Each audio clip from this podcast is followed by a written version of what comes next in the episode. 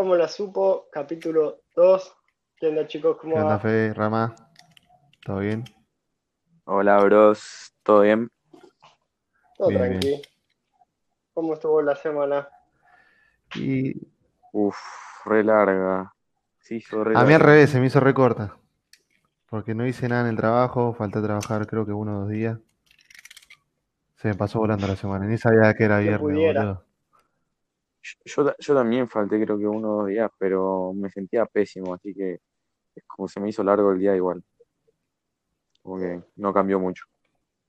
Qué horrible, ¿no? Yo estoy con un montón de trabajo. Ojalá pudiera faltar. Se siente que enero no tenga feriados. Ah, mal, es verdad que enero no tiene verdad, feriado, ningún no me he dado cuenta. Che, ¿y ¿estuvieron viendo algo, leyendo algo, chusmeando algo en la semana? Eh, un poco. Estuve bastante ocupado, por más que no hice nada. Yo sí estuve buscando bastante tema. O sea, estuve leyendo varias cosas y hasta que encontré con algo que, que me gustó y que bueno, tengo que hablar de esto. Bueno, chicos, les tengo que contar lo que encontré. Che, ¿y se enteraron lo que pasó en Reddit? ¿Sabés qué te estaba por preguntar hoy? Porque recién, creo que hoy o ayer vi de que habían hecho algo bastante importante la gente de Reddit, pero nunca supe qué. Resumido así nomás, como diría Jorge, este, nada, lo que pasó, primero voy a explicar. En Wall Street hacen una cosa que se llama short selling, que lo que hacen es pedir prestada unas acciones que valgan cada vez menos, ponerle que piden prestada una acción que vale 10 dólares de Blockbuster, porque Blockbuster cada Sí, vez vale sí, menos, sí, sí. ¿no? Ajá. Piden la acción prestada, la venden y ahí tienen 10 dólares en la mano. Esperan a que pasen unos días y la vuelven a comprar. Pero ¿qué pasa? Como cada vez vale menos, la compran por menos plata, la Ah, compran por 6 entendí. dólares. Y Ah. entonces ellos le devuelven la acción a, a la persona que se los prestó, ¿no? Y ahí ganan 4 dólares. Eso multiplicado por la cantidad de acciones que puede comprar un millonario es Y un sí. montón de plata. A grande escala es un montón. ¿Qué pasó? Bueno, en Reddit se organizaron y para todos comprar acciones de GameStop, que es un local que vende juegos físicos, era la empresa del momento que estaban usando para hacer esto de, de short selling, ¿no? Pero ¿qué pasa? Cuando mucha gente compra acciones, la acción sube. Sí, sí. Entonces, Claro, aumenta su valor. todos los, los empresarios que habían comprado acciones para hacer esto, cuando tuvieron que ir a comprar otra vez la acción, ya no valía más 17 dólares como esperaban ellos, sino que valía más de 400 dólares. Uf. Encima que compran por Claro, nos hicieron perder una banda de plata. Sí, sí. Ahora la anarquía está en internet, chicos. Y, y se habían enterado, pasó algo parecido el, el año pasado, no sé si se enteraron lo de Trump y TikTok. No, no sabía. Esto fue el año pasado, más o menos para la época de elecciones. Y Trump estaba organizando un acto muy importante, eh, creo que era la presentación, no recuerdo exactamente, y para inscribirte, para ir al acto, tenías que claimear la entrada por internet. Era gratis. Entonces, ¿qué pasó? La BTS Army se anotó y llenó todos los cupos. Y había, no sé, cupo de más de un millón de personas y se agotó en horas. Entonces, ¿qué pasó? Llegó el día del acto, Trump hizo un montón de lardeo que, eh, mirá cómo te lleno la cancha. No, no es de Vélez, es Trump. Y, y, agar- y cuando llegó al lugar y no había nadie, una calentura. Troleadísimo. Qué loco la, la, Sí. ¿cómo es que se dice? ¿Cómo se organizan un grupo de personas que ni se conocen entre ellos para hacer algo tan importante como poner estos de Reddit? Tipo, son gente Sí, sí, random sí. que se juntaron Que si y hay que joder a... Si hay... como si cuando pasó esto del, del raideo al área, al área, esta, los extraterrestres, el 51, área 51. Sí. Re flashero, todo por un grupo de Facebook, Sí. nada que ver. ¿Cómo se llenó de memes esa época? Qué bien Internet siempre, nos dio los memes. Es arte contemporáneo. Pensar que de acá a 20, 40 años va a haber otro tipo de, de arte, por así decirlo, como ahora los, los memes, y nos va a parecer muy raro. Por ejemplo, yo cuando empecé a ver memes, empecé a ver la típica Trollface, LOL, la primera. esa, Sí, sí, sí. el tipo después eso evolucionó a pasos enormes, Ujú. culiao. Y mira lo que es ahora. Y vos te fijas los memes de antes, eso, Mal. no puede ser, yo me Hace reía poco vi uno y dije, ¿qué? Esto no da tanta risa como la primera vez que lo vi.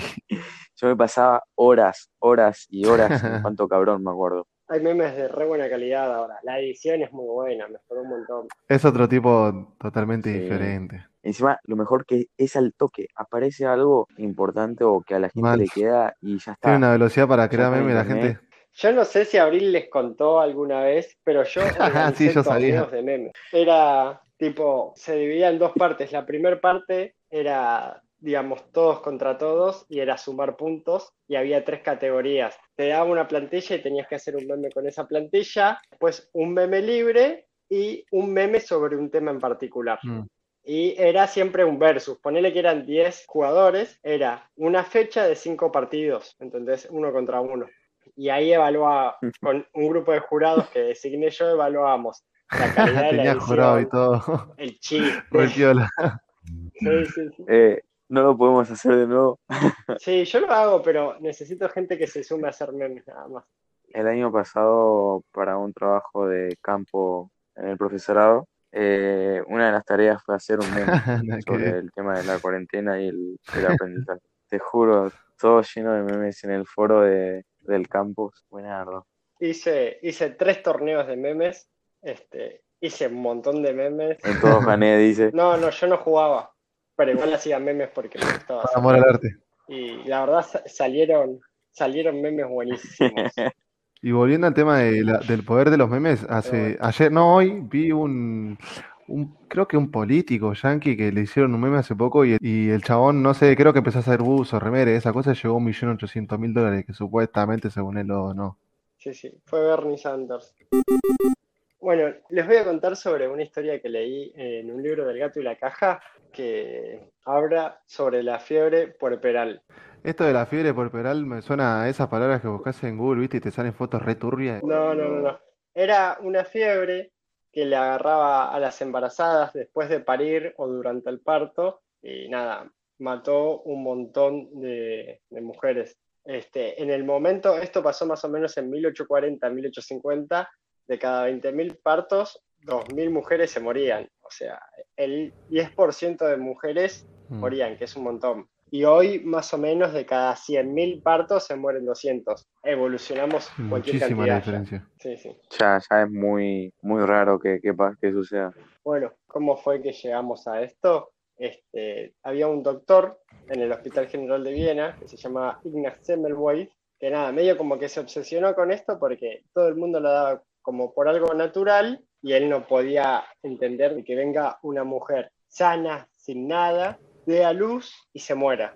Entonces se sentó el chabón a pensar y pensar y pensar qué era lo que podía llegar a ser y sacó unas conclusiones. Imagínate, en el 1800 todavía no había ni medicina basada en evidencia científica. Eso empezó en el 1940, 1950, por ahí. Las ideas del chabón fueron re bizarras, tipo, porque las mujeres usaban ropa muy ajustada, la materia fecal se iba a las venas y esto al momento del parto le daba, le daba la fiebre Medio, medio flashero, ¿no? Nada que ver. Eso demuestra el nivel de, de- de medicina que tenían en el momento. Sí, sí, estábamos retrasados. Seguimos. El chabón, entre todas las teorías que, que desarrolló, se empezó a dar cuenta de que las mujeres que daban a luz en la casa tenían muchas menos chances de morir que si fuesen en un hospital. Y si bien no le dijo nada, fue como un indicio de que había algo en el hospital que podía estar llegando a ocasionar el problema. Fede, Sí, viste que decís eh, que en las casas pasaba mucho menos. O sea, en las casas de estas personas que parían también podía llegar a pasar. Sí, en las casas de estas personas que parían podía llegar a pasar, pero en mucha menor medida era. Pensá que hoy en día sigue pasando, pero en una medida re chiquita, eh, no es que está erradicado, puede pasar. Pero si comparaban los registros de las personas que parían en su casa contra las personas que iban al hospital, era abismal la diferencia. Eh, che, Fede, pero viste que vos decís que el chabón empezó a, o sea, a especular de que el problema estaba en el hospital y no era, ¿no había en otros hospitales otros casos o no tenía, no llevaban el registro? Sí, había casos en todos los hospitales, pero como se daba algo por natural, no, no se le prestaba mucha atención hasta que esta persona, Semmelweis, se puso ahí las pilas y dijo, che, loco, esto hay, hay que Ah, resolverlo, entonces a lo que vas vos es que natural". él empezó a, empezó a pensar de que había algo que estaban haciendo mal en el hospital. Yo pensé que decías de que en ese hospital había algo mal. No, no, sino Ah, de que claro, estaban haciendo algo mal como médicos. Bueno, el chabón sigue investigando, sigue investigando, no encuentra nada, no encuentra nada, hasta que en un momento se le ocurre mirar las estadísticas en partos del otro pabellón, porque en el hospital de Viena, que era súper grande, había dos pabellones para partos. Uno que era atendido por médicos y el otro que solo era atendido por parteras. Y ahí se repetía el mismo patrón que en la casa. Había un montón menos de muertes en el pabellón de las parteras que en el pabellón de los médicos. Pero igualmente, esto tampoco le dijo nada, era solo hipótesis que iba. Y cosas para tener en cuenta también. Claro, sí. Era trabajar con evidencia científica, como se trabaja hoy en día, solo que en ese momento Claro. esa información no existía. Estaba indagando, o sea, estaba por lo menos haciendo lo suyo. La cosa es que pasó el tiempo y Semmelweis no, no, no podía encontrar nada más que lo ayude, hasta que se enteró que un colega suyo, dando clases, se cortó el dedo mientras abría un cadáver, ¿no? ¿Por qué? Porque en este hospital, aparte de claramente atender a las personas, entrenaban futuros médicos. La cosa es que se corta el dedo el chaboncito este y empieza a tener todos los mismos síntomas de la fiebre puerperal y se muere. Bueno, claramente acá está el tema. Y entre todas las hipótesis que había armado, una de ellas era el lavado de manos. ¿Qué pasaba en ese momento? La gente no se lavaba las manos, o sea, no estaba el concepto de germen, así que no, no tenía ni idea de que estaban trasladando agentes que podían afectar a la salud de otra persona y más a la salud de un recién nacido que no tiene ninguna defensa, o la salud de una Mm. madre que está con las bajas. y entonces si en el momento no, no sé, tenía el concepto de germen, ¿cómo fue que al chabón se le ocurrió el tema de lavarse las manos? Porque hizo un experimento. En, en ese momento estuve leyendo que en ese momento no, no había lavatorios de manos distribuidos en el hospital, sino como que ahí vos tenías que ir a lavarte las manos al baño o, o al sector de lavado de manos y nada más. En la morgue no tenías un lugar para lavarte las manos. En el lugar donde eh, había partos tampoco. Y nada, a los médicos le daba alta paja irse hasta la- al lavatorio para lavarse las manos. Entonces no iban, no se lavaban las manos. Traen. Claro, ya fue. Entonces, nada, mandó a instalar un lavatorio de manos en la sala de parto y en la morgue y le pidió a todos los médicos que estén trabajando con algo de eso que antes de ¿Y se- cualquier interacción se laven las manos. Y ahí las muertes empezaron se a lavaban caer con agua un sola? montonazo. Supongo que no, calculo que Mm. el jabón ya seguramente existía. Entonces en el momento Entonces como no se sabía el tema de los gérmenes, entonces no se sabía que el alcohol Solo era el que que más no- limpiaba, ¿o no? Mm, No te sabría decir la verdad. No, no tanto. Tarea para la próxima semana. Eh, Fede, yo te iba a preguntar, fiebre puerperal, fiebre, bueno, por el tema de la temperatura, puerperal por después del parto. Sí, O sea, eso es lo único que tenían, fiebre nada más. Sí. O sea, O sea, se morían por exceso de temperatura. sí, era una fiebre súper fuerte que había en ese momento. O sea, es- la Claro, fiebre claro. también te piensa que Sí, te trae obvio. descompostura y varias cosas más, ¿no? No, sí, o sea, puedes pensar que la fiebre en sí es para eliminar el germen, bacteria, sustancia no buena para tu cuerpo. Claro, claro. Igualmente, nada, el chabón hizo el experimento, empezaron a dar bien los resultados, pero ¿cómo va a venir este tilingo a discutirme de que yo me tengo que lavar las manos? No, el, lava- Alta paja. el lavatorio está re lejos, man, ya fue. Entonces, nada, al chabón lo echaron y por más de que las pruebas que había hecho dieron todas bien, la, la gente dejó de morir, nada, nunca se lavaron las manos. Veinte años después, Pasteur se presentó en una universidad y dijo que, chicos, a ver si somos profesionales y nos lavamos las manos, porque no, no puede ser. Además es para una vida, sean tan para una vida, no es para que no sé, para que no agarrate una, un resfrío. Sí, ¿Qué te cuesta lavarte la mano? Si no, si te la lavas, se muere una mina. Sí, sí, Digo, sí, no sí. se muere una mina y si no te la lavas, se muere. Por paja vas a dejar que se muera. Nada que ver. sí, sí, sí. Además, no, solo, no solo, no solo ponerte a pensar el tema de que, bueno, se muere una persona, ¿no? Se muere una mujer. Se muere una futura mamá, o sea, un- una mamá que recién está por comenzar su, su, su etapa materna, ¿no? Y ponerte a pensar la cantidad de chicos que se quedaron Por una sin estupidez. mamá por, por personas que no se quisieron, claro, no se quisieron lavar las manos, ¿no? O sea, la cantidad de chicos que vivieron de por vida la situación de no tener una mamá. La mamá tenía, se moría porque tenía defensas bajas y el chico no tenía defensas directamente. Pero bueno, después de que Pastor los cagó un poco a pedos, ya se empezaron a lavar las manos y volviendo a nuestro amigo Semmelweis, ah, se murió a los 47 años tratando de demostrar su, su teoría. Lo que hizo fue inyectarse un tejido de una necropsia eh, y nada, le agarró una infección. ¿Se murió? O sea, se murió para demostrar Se que él tenía razón. Se murió. Sí, sí, sí.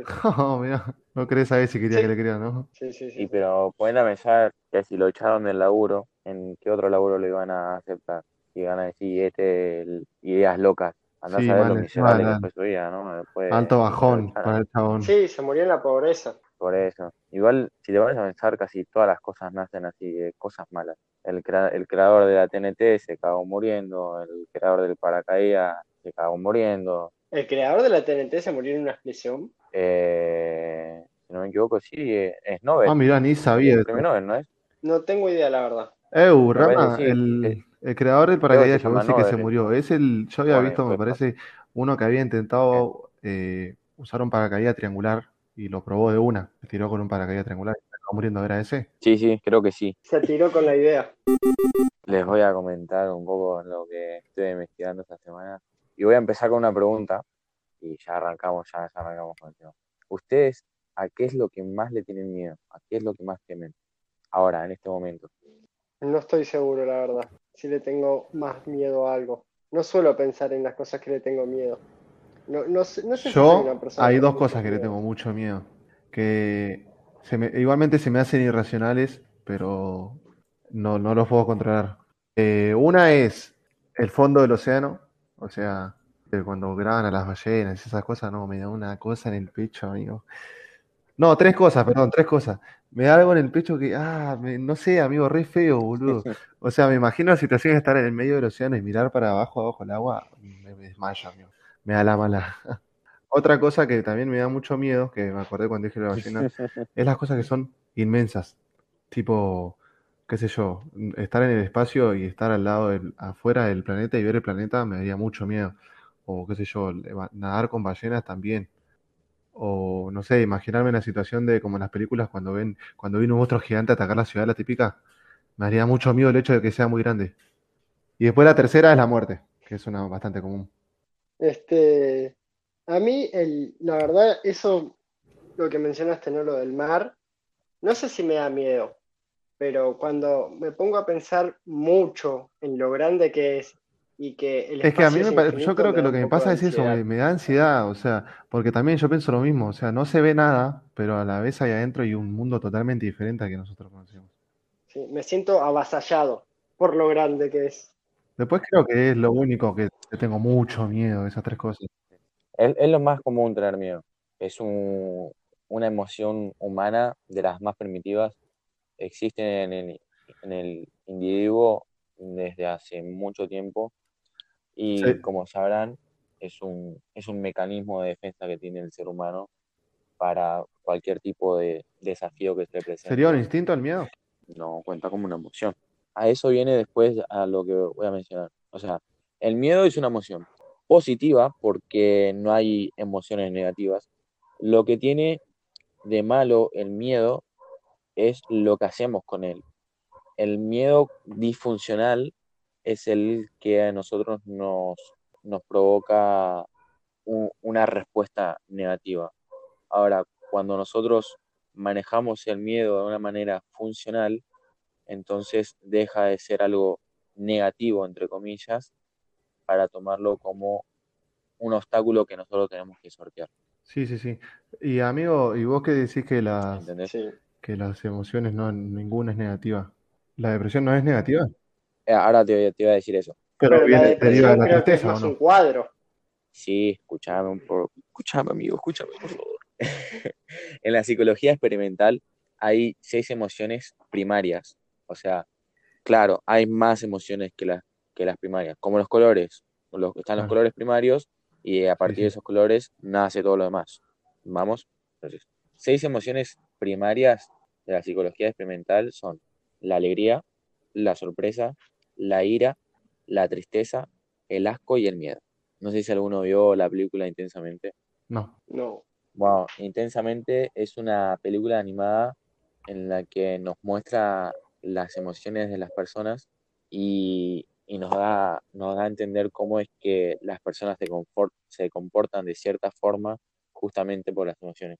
Así que, bueno, amigo, como vos me decías lo de la depresión, eh, sí puede ser tomada como una emoción, yo no lo sé, lo tomo más como, como decía Fede, como un cuadro psicológico. Eh, pero no, no sabría decirte con exactitud, pero sí hay más emociones de las que conocemos y eso depende, de- depende más Sí. vocabulario de, de cada sociedad, ¿no?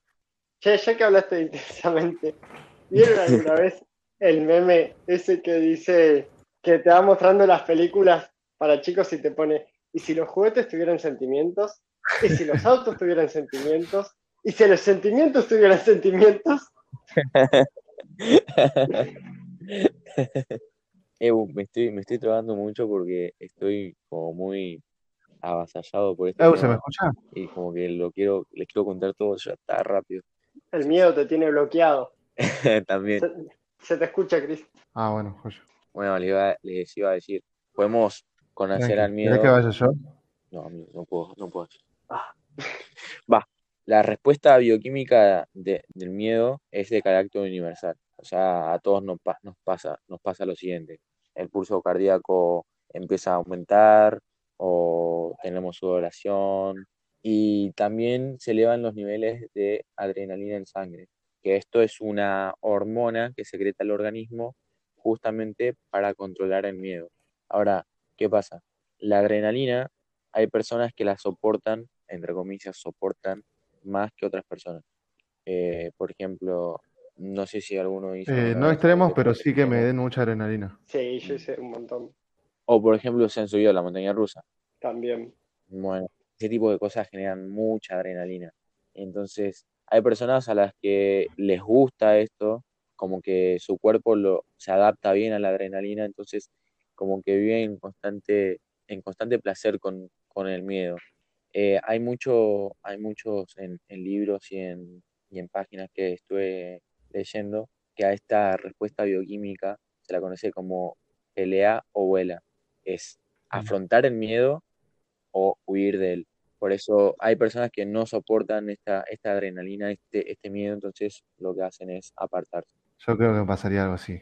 Ah, le- les Este- pregunto, ¿qué, qué, qué pasa? No, iba a decir, no sé si vos, Rama, viste Attack on Titan. Sé que Chris sí, porque se la recomendé yo. Pero siento que Sí. en esa serie está muy bien representado el miedo a las cosas gigantes. Eh, no, no he visto, no he visto la, la serie, pero sí la conozco. Está muy buena. Recommended Si by la Fede. podés mirar, no te vas a Sí, sé que arrepentir. está, que está muy buena. No me voy a olvidar cuando lo spoilé a Chris. Sí, la puta madre. Porque yo cuando tenía eh, 13, 14 años, eh, vi creo que los primeros seis episodios, o al menos eso creí, y yo le dije a Chris una cosa muy importante. dijo, Porque encima yo no lo había terminado el capítulo todavía, el hijo de puta. me quise matar. Eh, les iba a preguntar si creían ustedes que Totalmente si para el mí. miedo es importante en, en la vida de las personas. No estoy seguro, la verdad. Creo que eh, es importante como uno reacciona al miedo, pero si podemos llegar a la capacidad de tener esa reacción sin pasar por el, el miedo, sería mucho mejor. Que yo creo que sí, porque sirvió bastante en la historia de la humanidad, boludo. Ponele, en la, en la época en la que no había luz, el humano, cuando era de noche, vivía en la oscuridad, y el miedo, el, o va, no sé si fue del todo el miedo, ¿no? Porque también, obviamente, de noche no ves nada, y si no ves, no puedes hacer muchas cosas que digamos. Pero creo que en parte también fue el tema del miedo a la oscuridad y el de sentirse, eh, ¿cómo es que se dice? Solos en el medio del- de un lugar donde no ves nada, te sentís con miedo de que algo te venga de algún lado. Si vos te ahora en el campo y no, te- no ves nada, te vas a cagar todo, ¿entendés? Entonces yo creo que esa fue una de las razones por las que el humano llegó a, a hacer luz con fuego y a lo que derivó las velas, los foquitos y esas cosas. Entre otras tantas cosas que habrá ayudado el miedo a desarrollar la humanidad. por lo que estuve leyendo, en- explicaba como que el miedo es necesario para controlar el bienestar y la felicidad de las personas. Por ejemplo, nosotros en la vida tenemos miedo a tomar ciertas decisiones, tenemos miedo a realizar ciertos pasos importantes.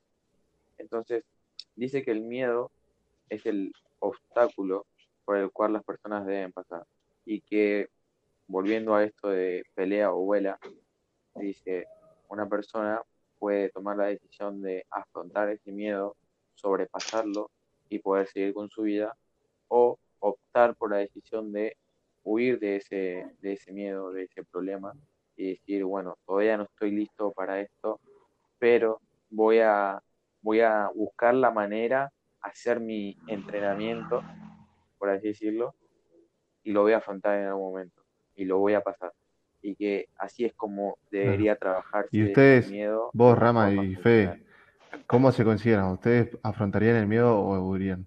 Yo por lo menos no soy una persona de tener mucho miedo, la verdad. Soy un tipo rudo. por lo general, mis miedos son que no me corra la query o, romper la base de datos o que los algoritmos estén mal. Esos son mis miedos, pero me, duran unas, un tiempo hasta que veo que falla creo, creo que soy una persona que huye de los miedos, mm. No, no las afronto en el momento, como que soy bastante evasivo a esas cosas. ¿Tipo a qué? Por ejemplo, una época, el año pasado, que creo que me duró como un mes, mes y medio más o menos, que cada dos días, tres días, o a veces varios días seguidos, eh, tenía muchas pesadillas y dormía muy mal a la noche. Y en vez de, afrontar, de afrontar eso, yo dije, bueno, en algún momento va a pasar y no le di bola. Y ahora como que me está queriendo pasar de nuevo. Y nada, con esto que estuve leyendo de mí de esto, como que digo, bueno, quiero buscar la forma de pasar esto porque es horrible, es horrible tener pesadillas y no poder controlarlo o sobrellevarlo mejor. Y no quiero pasar otra vez un mes y medio por lo mismo. Pero, ¿son pesadillas o son, como se dicen, parálisis de sueño? Eh, no, parálisis no, no, no suelo tener muchas parálisis. Es más, cuando a veces tengo parálisis suelo escapar bastante rápido del kenchutsu. no, suelo escapar bastante rápido de eso. Pero no, de las pesadillas no, me recuesta. Me, me envuelvo demasiado. Yo, sabes, amigo, que tengo pesadillas el 95% de las veces que, que, duermo, boludo. Ya corte, es mi forma de soñar tener pesadillas. Ya no, no, ni me afecta. En el momento, tipo, sí, la paso re mal, pero después como que en un momento, cierto, en un momento determinado del sueño me doy cuenta que estoy durmiendo porque son cosas muy lógicas. Voy a decir, pará, esto en la vida real no puede llegar a pasar. En el momento caigo y como que la manejo bastante vera con ese el tema de los sueños. Y parálisis de sueños tuve una sola en mi vida y la pasé demasiado mal, amigo. Y me duró como, me duró 3 o 4 horas poner y sentí como que fueron 12 horas, boludo. Les cuento, les cuento algo muy random. Va, no tan random, ¿no? Porque tiene que ver mm. con la parálisis del sueño. Pero una de las primeras veces que me, que me pasó, tipo sentía, bueno, que obviamente estaba en mi cama, boca arriba, no podía moverme para nada y como que yo estaba, estaba rodeado de los Avengers. Enfrente mío estaba Hulk, a mi derecha Spider-Man, me acuerdo. El que estaba arriba mío, el que estaba arriba mío era Iron Man. arriba del techo estaba Thor. Amigo, no, no. ¿Por qué están acá? ¿Por qué están acá en mi habitación? Flashó ah. ¿Por qué? Muy flashero, amigo. ¿Vos sabés? Encima Hulk mirando re, ah, re malote ahí enfrente. Che, Rama, ¿sabés que yo no tengo pesadillas, la verdad, casi nunca. Y tampoco tenía sueños, pero este año, no sé, estoy soñando todos los días prácticamente. Y hace cosa de dos semanas también soñé con los Avengers.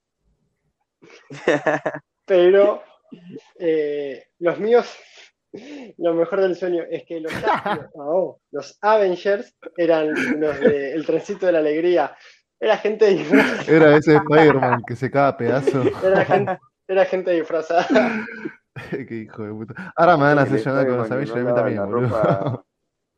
Ah, les quería, les quería preguntar si tenían fobias también, porque también entran en lo que es el, el miedo las fobias más, más por el lado de miedos que, son raros, por así decirlo, o que son como incontrolables. No, yo creo que no tengo ninguna fobia, ese me da muy, muy fuerte. No, creo que no. Dentro de todo lo puedo manejar. No, yo soy el chico rudo, yo no tengo fobias tampoco. Bueno, yo le quería hablar de algo que ya rama, le taladré bastante la cabeza. Porque, no sé, yo creo que si la gente le prestaría más atención se darían cuenta de, de los flasheros que es. Encima es re. Va, yo que soy una persona bastante curiosa, me gustan este tipo de cosas así. Y son, cha, cha, cha, chan, las hormigas. O sea, el, el mundo de las hormigas. Uh, Cómo, o sea, cómo se manejan, qué es lo que hacen, cómo se crea un hormiguero desde un principio. Bueno, el tema arranca así. Supongamos, ¿no? Vos tenés una casa con patio trasero y hay un hormiguero que vos por fuera ves una, una montañita así de tierra chiquitita y por dentro es, no sé, un planeta entero para las hormigas porque en, en la Tierra hacen un hormiguero muy grande, porque no tienen límite. O sea, yo, la gente que está en el hobby de la mirmecología tienen hormigueros que arman con impresora 3D y esas cosas y tienen cierta capacidad. También la Tierra no. Bueno, eh, cada cierto tiempo, en las temporadas, se tiene que dar un clima específico, o sea, tiene que ser calor y tiene que haber humedad, mayormente en primavera, verano, después de que llueve. O esos días de verano que están haciendo como ahora que hay una humedad de la puta madre. Bueno, ahora sería una buena época para salir a buscar reinas, porque esa época es en la que de los hormigueros salen las llamadas princesas y los zánganos. No son príncipes, son zánganos. Ah, bueno, eh, como seguía. De, las de los hormigueros salen tanda, tandas de, de princesas y zánganos que tienen alas, ambos. Y depende del tamaño del hormiguero, la cantidad de, de- de princesas y zánganos que van a salir. Y mayormente son un montonazo. Bueno, y esto se llama, a esto se le llama vuelo nupcial. En un vuelo nupcial, por un decir, ponerle que de un hormiguero de un tamaño considerable deben salir 2.000 reinas, por un decir, ¿no? Y de zánganos es casi la misma, la misma cantidad. Y entre ellos, bueno, salen, son ahí libres, salen volando a, buscar un lugar en la tierra o en donde sea, porque hoy en día si vos tenés una casa, no sé, pones en la puerta la cerrajería, hay agujeritos en el piso y se arman eh, agujeritos en, la- en los azulejos de la pared y se arman un nido ahí adentro, por todo adentro de la, de la cerámica. Y cuando caen, mayormente las hembras buscan a los machos de otros hormigueros, porque de los mismos hormigueros no se cruzan. Y bueno, el macho se aparea con la hembra y el macho muere. Después de eso, a, la- a las horas se muere porque es la única función que tiene, como todo zángano. Y después la hembra, así como queda fecundada, se busca un lugar, se arma un hormiguero. Mayormente se buscan agujeritos chiquitos. Algunas especies se lo hacen ellas mismas, van a la tierra y empiezan a escarbar. Y se ponen, y ponen un par de huevos. Eh, la mayoría de las veces se comen las alas, ellas mismas se las arrancan y se las comen para poder tener energía suficiente, porque hay veces que, que pasa bastante seguido, ahora yo que tiene hobby veo que hay gente que tiene hormigas reinas que se comen las alas, le ponen los huevos y los huevos nunca, nunca nacen, y es muy probable que sea debido a que la reina no está, no tiene suficiente energía o, o- o vitaminas, por así decirlo, para que el huevo nazca normalmente. Bueno, como decía, ah, otra cosa muy común de la gente Ah, que, intenta empezar con el hobby es que van a buscar las hormigas eh, princesas cuando están saliendo del hormiguero. Y no, o sea, si vos supieras esto que te, esto que te conté, no tiene ningún sentido, porque una princesa cuando está saliendo de su, de su hormiguero, si vos la agarrás, se te va a morir al pedo porque nunca la fecundaron, ¿entendés? Tiene que estar fecundada para que pongan hormigas. Por eso te conviene, lo, lo que recomiendan es buscar las hormigas que se sacaron las alas, porque cuando ya se sacaron las alas porque están por poner huevos, aunque algunas ponen huevos Sí. sin sacarse las alas. ¿Qué me ibas a decir, Fe? Momento perrito. Este, no, y te iba a preguntar si había manera de distinguir, pero ya dijiste que sí, que es cuando se sacan las alas. Bueno, como sigue diciendo, eh, la gran mayoría de las veces se sacan las alas, las reinas, pero ahora, por ejemplo, con la colonia que tengo que me regalaron con el video que compré, esta reina tiene ya 20 obreras aproximadamente, creo que 18, no la puedo contar porque son muy chiquitas, encima no sé quién quita. Y la reina sigue teniendo las alas igual. Es la primera vez que veo, de las reinas que tuve fue la primera que, que vi que se que tenía las alas, las dos alas y tenía obreras vivas. Porque tuve algunas que se sacaban un ala y después cuando nacía la, para cuando nacía la obrera ya no la tenía más, ya se la habían comido en otro momento. Después también había leído algo que no estoy seguro, porque no me lo acuerdo bien, pero me parece que la hembra, si no está fecundada y llega el momento en el que tiene que poner huevos, puede poner huevos igual, pero creo que solo salen zánganos. No es 100% seguro, no me acuerdo bien, pero me parece que si no está fecundada y pone huevos, tipo si vos la encerrás y no está fecundada y pone huevos, los huevos son de zánganos. Y, eh, o sea, otra cosa más flashera todavía que era lo que iba a venir, el tema de que la reina puede elegir eh, la, qué tipo de obrera quiere que nazca. Porque poner, de obrera, perdón. ¿Qué tipo de hormiga quiere que nazca? Porque ponerle en una, en una colonia están los soldados, las obreras, las que saben explorar, las que se encargan de los huevos. Y la reina, algunas especies son, ¿cómo es que se dice? Se nota, se, nota a simple vista cuáles son guerreras y cuáles son obreras por el tema de que el cuerpo es totalmente diferente. Hay unas hormigas que son muy cabezonas y las, la, que son guerreras son el doble de cabezonas, o sea, el, el 40-50% del cuerpo es la cabeza y se re mal y esa ahí te das cuenta que es la guerrera porque al tener cabeza más grande tiene las, pinzas más grandes, más filosas, entonces... Tiene más fuerza. Nada, después otra cosa es que se comunican entre ellas por feromonas. Habla, eh, digo, no hablan, no, nada, nos hacen señales solamente por feromonas. Y había una cosa que les conté ayer, que hasta ahora no la puedo agregar porque lo intenté y no me volvió a pasar. Eh, el hecho de ver en, persona que era la primera vez que me pasaba, al menos con un poco más dormida, porque siempre pasaban con dos hormigas. De ver cómo una hormiga encuentra comida y vuelve corriendo a avisarle a las demás. Es lo más. Es re flashero, mal. La hormiga iba caminando así re tranquila y de repente se encontró con una gota que yo le puse de agua con azúcar. Y al toque que se chocó con el agua, como que la probó un poco, literal no tuvo ni un segundo, y volvió corriendo y apenas se acercó, como que iba una por una avisándole, como que no sé, eh, vas vos entre un tumulto de gente y le agarra el hombro y dice, che, ¿sabés que allá hay comida, vamos, vamos.